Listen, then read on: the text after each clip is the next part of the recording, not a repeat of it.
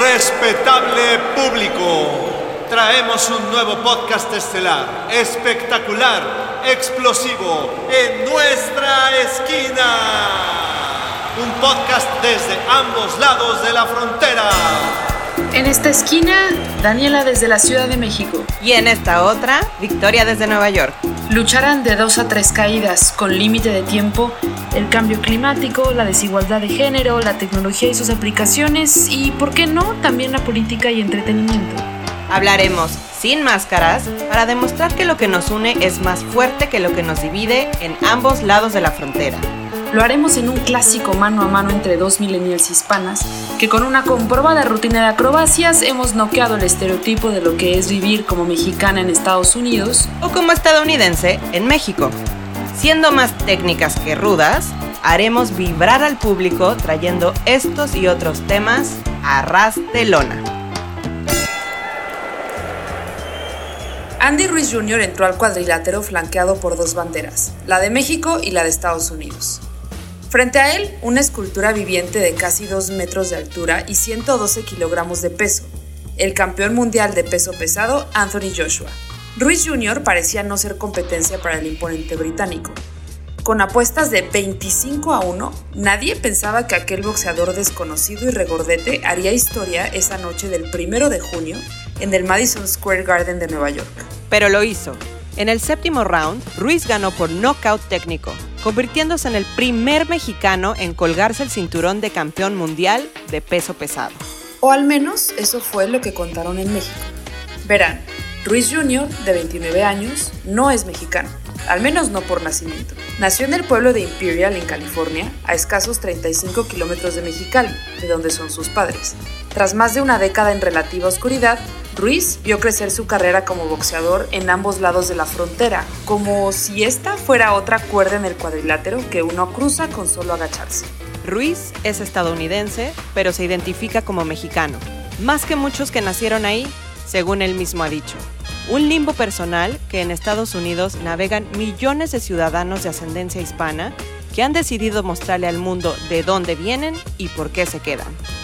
En un momento de mucho drama político, hispanos millennials como Andy Ruiz en el deporte, Alexandria Ocasio Cortés en la política o Cardi B en la música son figuras que representan más que un símbolo cultural. Hoy se han convertido en un símbolo de dólares. Son jóvenes, bilingües, influyentes y mueven mucho dinero. Los Hispanials vienen a romper con todos los estereotipos con los que han crecido y apenas están empezando. En el episodio de este día, personajes como Andy Ruiz versus los estereotipos de hispanos en Estados Unidos. Yo soy Victoria Gaitán. Y yo Daniela Dib, y este es el primer episodio de En nuestra esquina. ¡Comenzamos! Primer round. Andy Ruiz Jr. y la radiografía del Hispanial. Victoria, ¿cómo estás? Bienvenidos todos a este, el primer episodio de En esta esquina, donde abordaremos, como ya lo mencionamos en este primer round, qué demonios es un hispanial. Dani, muy contenta de estar aquí en esta esquina contigo, acá sintonizándome desde Nueva York, con un tema sumamente relevante y sumamente importante para mí a nivel personal, porque así como Andy Ruiz, yo también soy una hispanial, nacida en California, pero crecí en la Ciudad de México con una dualidad cultural muy particular. Así que me da mucho gusto empezar con este tema. Perfecto. Y pues ya describiste dos de los factores que caracterizan un hispanial, ¿no? Que son viviendo en Estados Unidos con esta dualidad cultural, pero ¿qué otros elementos demográficos son los que caracterizan a gente como Andy Ruiz y como Así es, por eso decidimos abrir con, un perfil como el de Andy Ruiz, porque es el ejemplo perfecto de un hispanial o un millennial hispano. Tiene, tiene 29 años, nació en Estados Unidos. En el caso de Andy, él es hijo de padres mexicanos y su poder adquisitivo, bueno, pues ahora más con su reciente triunfo en el Madison Square Garden, será mayor al que sus padres podrán aspirar en toda una vida. Andy, al igual que otros 15 millones de habitantes en Estados Unidos, forma parte del grupo de consumidores más dinámico e influyente del país, los millennials hispanos, mejor conocidos como hispanials. Y Dani, tú dirás, achis, achis los mariachis. ¿Por qué más dinámico e influyente? Bueno, dos razones principales que vamos a desmenuzar a lo largo de estos tres rounds de este primer episodio. Pero son dos características fundamentales. Por un lado, su creciente poder socioeconómico y por el otro, su influencia política. Que todo va relacionado con su tamaño, ¿no? Ahorita mencionaste que son más de 15 millones de personas, que eh, hay que destacar que son 15 millones de personas en el rango de la edad de los millennials, pero que en general la población hispana en Estados Unidos me parece, y corrígeme si estoy mal, porque tú estos datos los tienes mucho más frescos, pero el estimado es que son casi 36 millones de personas, ¿no? De hecho, ese es el estimado de mexicanos o de, ah. o de habitantes de origen mexicano, pero hispanos en su totalidad son casi 60 millones. Ok. El la Oficina de Censo de Estados Unidos estima que son, somos 57.5 millones, vamos a redondearlo en 60. De esos, eh, más del 50% son mexicanos o de origen mexicano. Y de, la totalidad de hispanos en Estados Unidos, son 15 millones los que entran en la categoría de millennials hispanos. Que de acuerdo al rango eh, generacional, son aquellos nacidos entre 1981 y 1996. Así que sin revelar el año, tú y yo estamos en ese. Pegaditas a los 80. No, no es cierto. Este, sí, y, bueno, también cabe resaltar esta, este detalle que, para nosotros es muy obvio, pero para toda la gente que nos escucha, eh, particularmente en Estados Unidos, pero creo que en México la diferencia es muy clara. Eh, en Estados Unidos se utilizan como términos intercambiables la palabra hispano y la palabra latino, aunque en realidad la palabra hispano se refiere a todos aquellos que son hispanoparlantes y que hablan español. Sin embargo, en Estados Unidos el hispanic o el latino es una categoría racial, ¿no? Entonces, cuando hablamos de los hispanos, estamos refiriéndonos al término que en Estados Unidos tienen como contemplado. No, no todos los, o sea, en resumen, no todos los hispanos en Estados Unidos hablan español. Exactamente, se usa indistinto, hispano o latino en muchos reportes, en estudios, en encuestas, etcétera. El término se usa indistinto. Ok. Entonces, bueno, ya que quedaron sentadas las bases de lo que es un hispenial, nos vamos a ir al segundo round, donde en esta discusión de Andy Ruiz y personajes como él contra los estereotipos de hispanos, vamos a hablar de uno de los dos factores que tú mencionaste antes, que hacen de los hispanials una fuerza pues bastante fuerte, así, bastante grande en Estados Unidos, ¿no? Que es su influencia económica. Entonces, ¿cuáles son los datos que deberíamos saber sobre la influencia económica de los hispanials? Dani, decíamos al principio del episodio que los Hispanials se perfilan como el grupo de consumidores más influyente y dinámico en Estados Unidos. La primera razón es el impacto socioeconómico que tiene este grupo. ¿Por qué? Ya habíamos explicado el peso demográfico, pero es importante también decir que además del peso demográfico al presente, en el futuro también será mucho mayor. Para el 2065, según el Pew Research Center aquí en Estados Unidos, se proyecta que la población hispana alcanzará 107 millones de habitantes. Esto significa, ¿es mucho o poco? Es bastante. Esto significa cerca del cuarto del total nacional en Estados Unidos, lo que convierte al mercado hispano en un mercado todavía más atractivo para el consumo de bienes y servicios. Que además esto eh, va de la mano con que no solamente son muchos, sino que están ganando cada vez más dinero y están gastándolo más.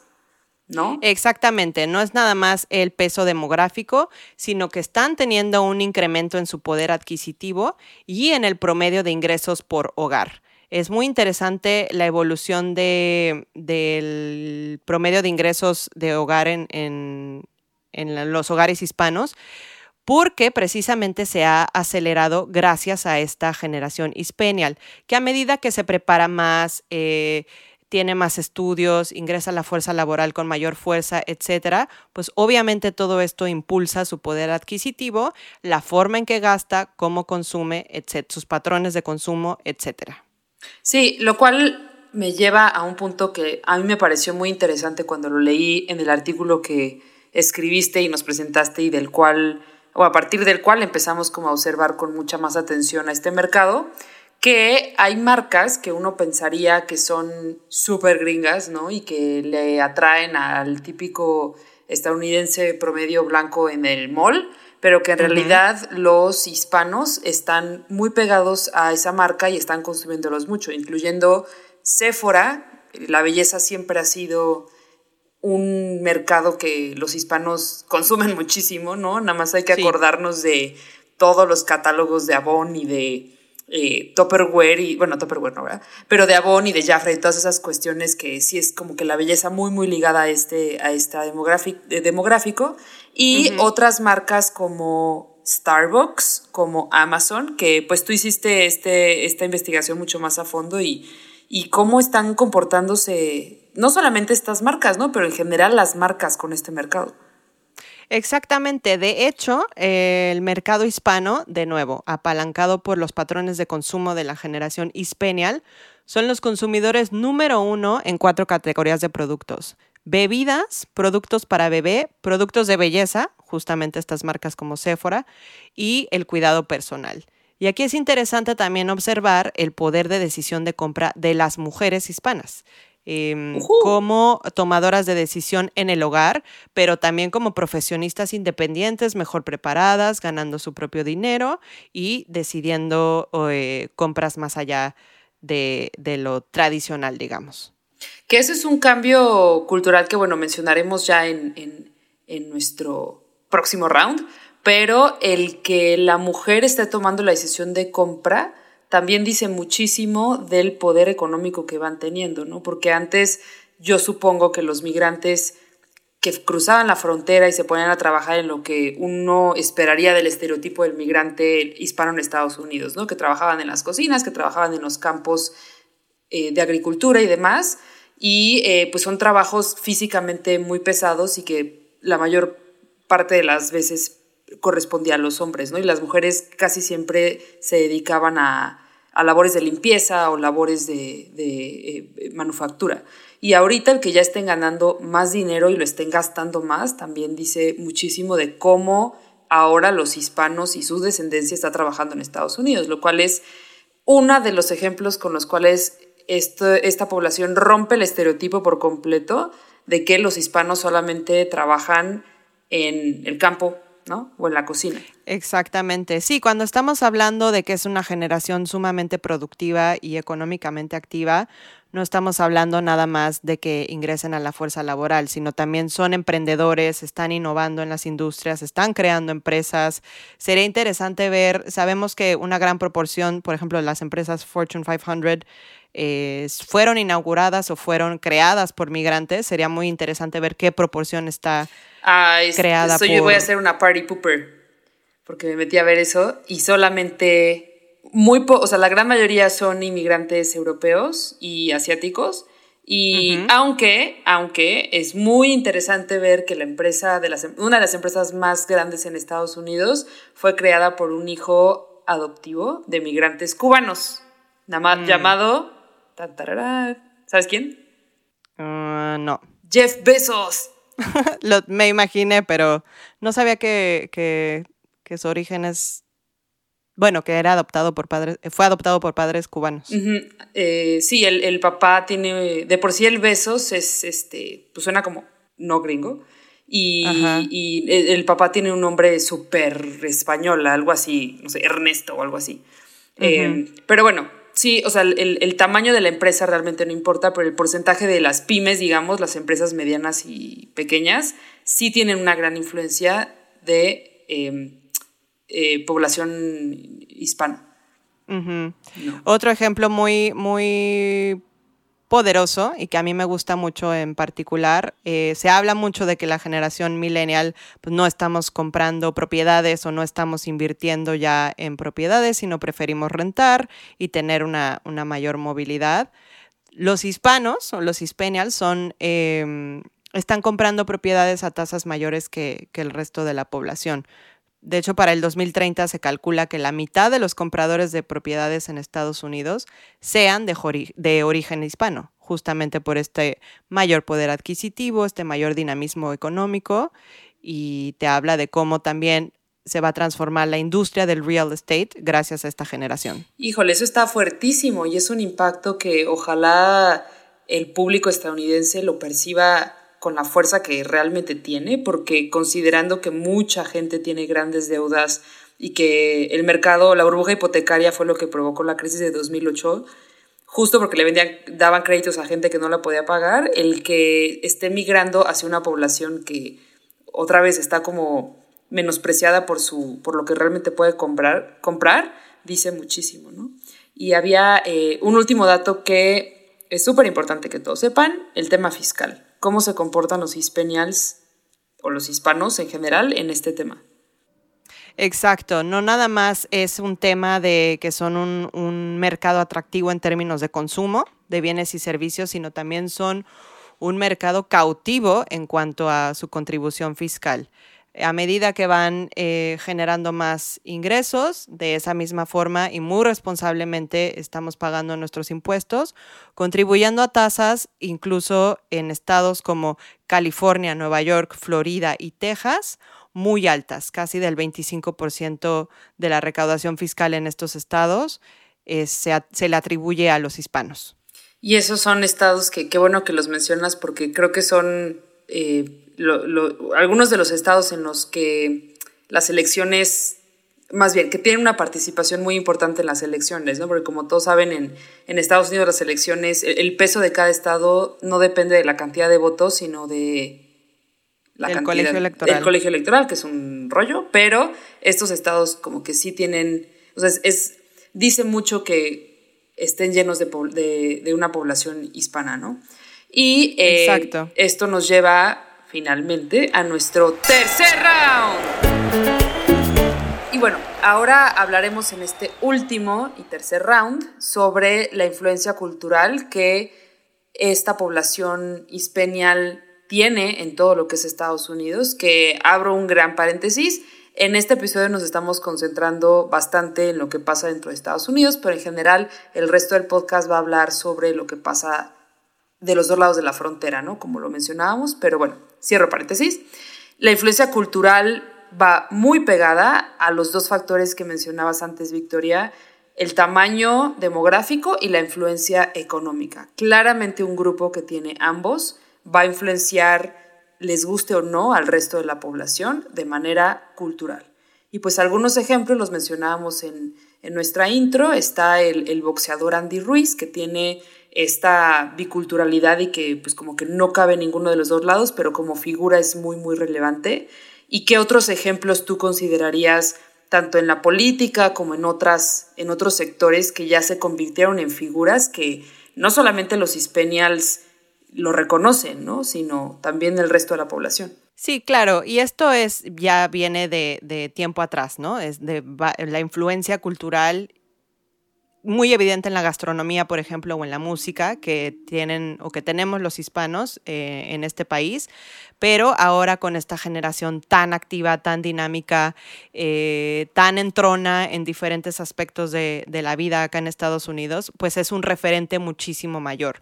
Por ejemplo, tienes a una Alexandra Ocasio Cortés, que es la representante del Distrito 14 aquí en Nueva York, y que fue muy sonada el año pasado porque desbancó en las primarias al representante anterior, Crowley que prácticamente llevaba no... Que es de origen eh, puertorriqueño, ella, ¿no? Que es de origen puertorriqueño y que llevaba ya varios años representando al distrito.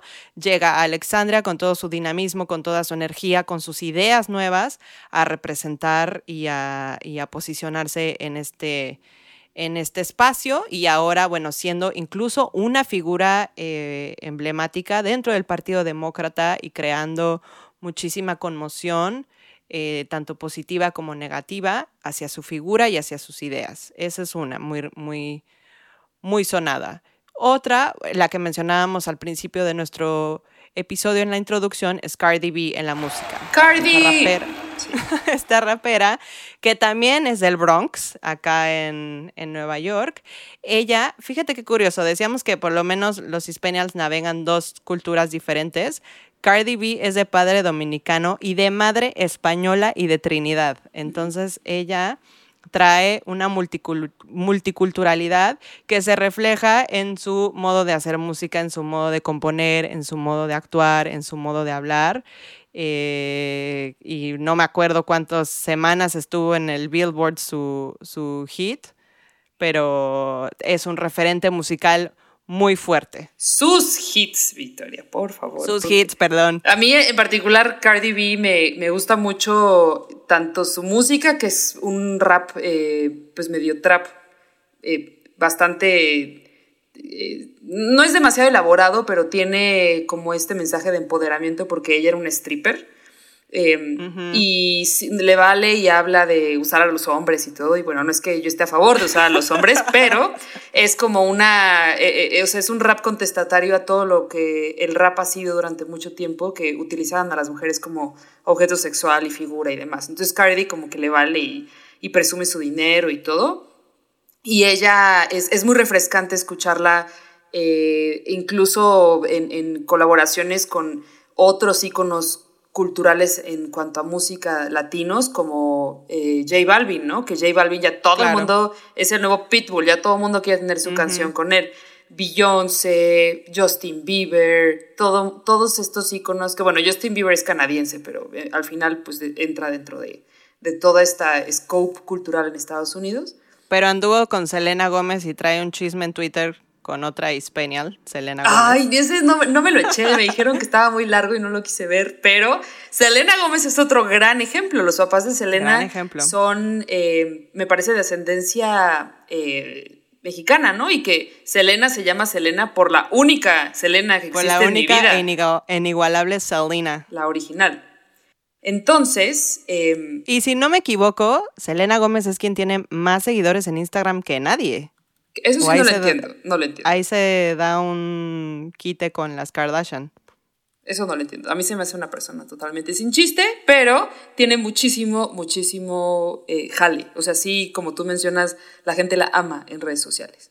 Y eh, pues finalmente, otro de estos, de estos ejemplos de influencia cultural es que eh, la, comida, ¿no? Ahorita eh, hablaremos un poco más a detalle, yo creo que en otros, en otros episodios, sobre este, este fenómeno cultural, pero eh, si bien los tacos han tenido esta iteración, esta navegación de, la cultura de la cocina del Tex-Mex y la gente, los mexicanos que nos quejamos de que los tacos gringos no son tacos, pero en realidad sí son parte de una cultura y demás.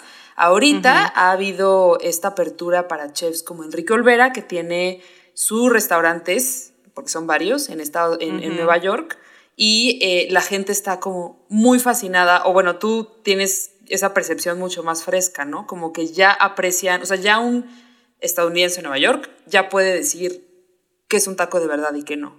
Sí, exacto. Gracias a esta hispanización de la gastronomía, eh, acá en Estados Unidos, hay una apreciación mucho mayor a la comida auténticamente mexicana y a esta fusión de comida mexicana gracias a chefs, con otras, con otro tipo de cocinas, gracias a chefs como Enrique Olvera, pero otra chica hispanial, eh, Daniela Soto Inés, que acaba de ser nombrada la chef número uno en el mundo. Femenina, ajá. Femenina, que es la titular, bueno, empezó como la mano derecha de Enrique Olvera y ahora es la titular en Cosme, aquí en Nueva York, y en Atla, un segundo restaurante que abrieron también aquí en, en Manhattan. Sí, son ya referentes, como tú mencionas. Y eh, digo, insisto, todavía nos quedan muchos episodios donde hablaremos sobre, sobre esta influencia, pero no, no hay que irnos sin mencionar también la influencia en la cultura pop fuera de la música, ¿no? En iconos de cine, por ejemplo, ya hay muchas más películas y muchas series que se están rodando con actores súper hispanos de origen, o sea, nacidos en, todo lo que es Hispanoamérica, como Luis Gerardo Méndez, que ya está haciendo cosas en Netflix con Adam Sandler y con Jennifer Aniston. Yo creo que estas plataformas como que ya entendieron pues son pocas, pero ya entendieron lo que mencionábamos al principio. Una, que los hispanos en Estados Unidos son muchos. Y dos, que consumen mucho y que van a estar consumiendo mucho más. Entonces, es, es, es eh, como que se puede palpar el interés que van teniendo, ¿no? Exactamente, y no nada más ahora, pero hacia futuro. Será mucho mayor, lo estamos viendo, por ejemplo, en publicaciones como el Washington Post, que están abriendo una plataforma completamente en español, y bueno, así muchas más marcas y empresas van a empezar a, virar sus estrategias para atender este segmento específicamente. Perfecto, Victoria. Pues con esto terminamos nuestro tercer round y podemos declarar vencedor a los Hispanials y han quedado en la lona los estereotipos de los hispanos en Estados Unidos. Antes de irnos, vamos a ir a unas recomendaciones, pero esto va a ser después de nuestro corte. Y ahora en nuestro primer SmackDown. SmackDown. Esta sección la apartaremos para dar recomendaciones sobre el tema que discutimos hoy y por si están interesados como que en, todo lo que, se, en lo que se platicó en este episodio, fue algo que durante nuestra investigación como que nos movió a cada una y eh, pues recomendamos bastante para que ustedes lo puedan ver. En mi caso, esta última semana, ahí picoteando en, en, en Netflix, perdón, es que le picoteé muchas cosas, pero eh, hay una serie que no me acuerdo ahorita del nombre, seguramente tú, Victoria, la sabrás, porque todo el mundo en, en, en, en, la vida la está conociendo como la serie sobre los tacos en Netflix. Taco Chronicles. Esa cosa. Sí, yo vi la serie de los tacos en México. Vi el primer episodio y estaba yo, primero, muy escéptica sobre lo que iban a decir de tacos en la Ciudad de México. O sea, por favor, los tacos en la Ciudad de México son para la gente que vive en la Ciudad de México. Pero Así como las quesadillas con y sin queso. Pero no vamos a entrar a esta en discusión, discusión. yo no quiero participar porque nos vamos a agarrar del chongo literalmente cual cuadrilátero, pero... Luego nos vamos a echar un round de eso. Sí. Pero eh, la verdad es que está súper bien producida la serie, está muy, eh, muy chistosa, tiene como mucho sabor de que la están haciendo unos chilangos, ¿no? Le dan ahí como una antropomorfización a los tacos, como que el taco te habla. Y hacen un tour por las taquerías más famosas o, o- o que tienen como más, eh, eh, pues más clientela, ¿no? Eh, pero clientela de veras chilanga, chilanga. Hay unos tacos que los puedes comer cuando vas rumbo al auditorio, al, al aeropuerto. Hay otros tacos que de una, de una taquería que de día es eh, taller mecánico y de noche es taquería que se llama El Vilcito, que es muy famosa. Ay, son mis favoritos y están muy cerca de, casa de mi mamá. No, yo siempre les he dicho a alguien que Son me lleve máximo. porque no tengo idea de dónde están. Solamente me han llevado al borrego viudo, que eh, ahí eh, sí es una taquería como muy chistosa porque los meseros te reparten la orden en el coche, te la piden y todo, pero los tacos son horribles y solamente vas y te saben ricos si estás borracho. Pero, Hay que ir en ciertas condiciones para apreciarlo. Exactamente, tienes que tener eh, algo líquido alcohólico en el estómago para que realmente caigan bien. Pero eh, pues está muy padre la serie, creo que eh, además es una serie que se distribuye en toda la plataforma a nivel global y creo que Netflix sí está demostrando eh, los, creo que eran 500 millones de dólares o algo así, que anunció hace un par de meses que iba a dedicarle a producir contenido en México. Entonces, creo que vale la pena, es una buena ventana para alguien que tiene interés en la Ciudad de México y no solamente en la parte, o sea, lo que te dice TripAdvisor. Y creo que es una muy buena opción si el fin de semana tienen hambre y quieren verlo en la pantalla. ¿Tu recomendación, Victoria, cuál es? Muy buena recomendación, Dani. Y parece que nos pusimos de acuerdo porque yo también voy a hablar de tacos, pero de unos no tan ricos que fui a probar hoy. En, en- en el mes de julio, eh, Burger King sacó su One Dollar Crispy Taco. No. como edición limitada y lo anunció así como el gran item del menú para el verano. Entonces me fui al Burger King que está en la 34 y Broadway, ese Ah. que está junto a Macy's, para pedir dos tacos de un dólar. Y bueno, ¿cuál es el veredicto? Nada, ninguna sorpresa. Eh, obviamente el sabor deja demasiado que, desa- que desear. ¿De Para empezar, son? se asemeja como al- a los tacos de Taco Bell, con esta tortilla crujiente. Eh, y tiene un relleno bastante pobre de carne de res mezclado con queso cheddar con lechuga. Yo no entiendo por qué le ponen queso cheddar. O sea, no. Bueno, un, un invento eh, raro, pero de acuerdo con Chris Finazo, que es el presidente de Burger King Norteamérica, de acuerdo con el comunicado de prensa que lanzaron, el One Dollar Crispy Taco es bastante solicitado en la costa oeste de Estados Unidos, entonces por eso decidieron expandir el menú a nivel nacional y meter el One Dollar Crispy Taco en todos los Burger Kings de todo el país. Es parte de una estrategia que viene haciendo Burger King desde el 2019. También metieron recientemente la Impossible Burger, que es una hamburguesa hecha con proteína de origen vegetal para, para pues ampliar ajá, el menú a, consumidores veganos. ¿Y esa ya la probaste? Y esa no la he probado porque em, está todavía no disponible en todos los Burger Kings, está nada más en 9000, nada más, ¿eh? 9000 locaciones, pero para fin de año lo planean incorporar en 7000 más para ampliar su menú y ampliar su oferta a más paladares. Pero bueno, mi veredicto del One Dollar Crispy Taco es que hay otras mejores opciones, mejor váyanse por un pretzel u otra cosa, porque no vale la pena. O una quesadilla de queso frita. O una quesadilla de queso frita en Queens, que seguramente es mucho más rica y llenadora. Aunque no será de un dólar probablemente. Pero, pues bueno, ya tienen dos recomendaciones de comida. Aquí Victoria y yo hablaremos de eso bastante aparentemente en los próximos episodios. Eh, si les gustó este episodio, por favor denos una recomendación, suscríbanse y nos escuchamos la siguiente, bueno, ustedes nos escuchan la siguiente semana y nosotros leemos sus sugerencias en todas nuestras redes sociales. Nos escuchamos a la próxima en el siguiente episodio, esperemos que les haya gustado. Yo soy Victoria desde Nueva York. Y yo, Daniela, desde la Ciudad de México. Y esto fue... En nuestra esquina conducido por Daniela Div y Victoria Gaitán. Producido y editado por Eliseo Santillán. Descarga nuestros episodios cada semana desde tu plataforma digital favorita y síguenos en nuestras redes sociales en Facebook, Twitter e Instagram.